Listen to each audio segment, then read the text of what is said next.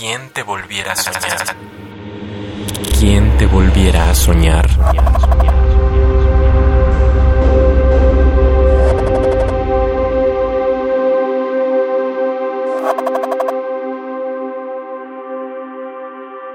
Razonamientos. Espero que las cosas vayan mejor. Casi madrugada, lámparas ladrando perros, el recuerdo hibernado en una turbulencia de mis retratos. A veces rojos, a veces verdes, a veces azules. Miro al Cristo rebelde y escucho a un querido amigo decir, amor. Casi caigo por la felicidad que me compungía el pecho. Allá en la niebla del pueblo de mi padre hubo una matanza de obreros. Siento que me palpitan sus ojos en lumbres.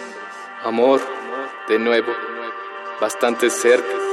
Las hojas de mi adolescencia desaparecen. Apetezco recordar el sudor de la primera vez que me vieron desnudo, como un dios caído del árbol. Vid muerta, garganta venenosa, el reflejo de la luna vieja, tajo, piro ayer, un reproche. Te toqué y no me saludas.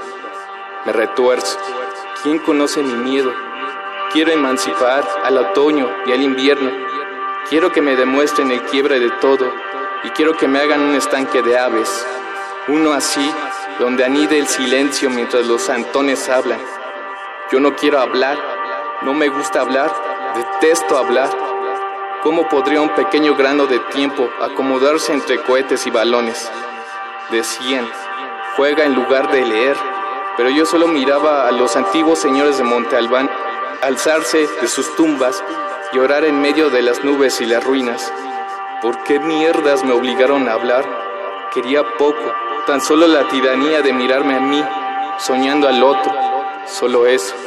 Al final, como siempre me veo, Señor y vasallo, Dios y ser, atado al sacrificio de los inocentes, un poco allá, aquí, no importa realmente dónde.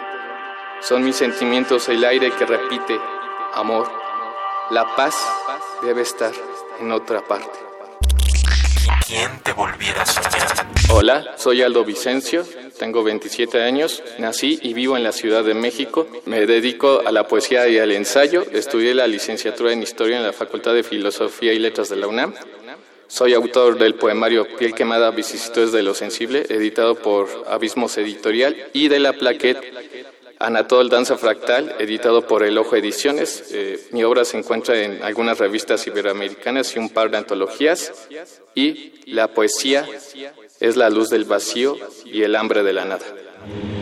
¿Quién te volviera a soñar? Radio UNAM. Experiencia sonora.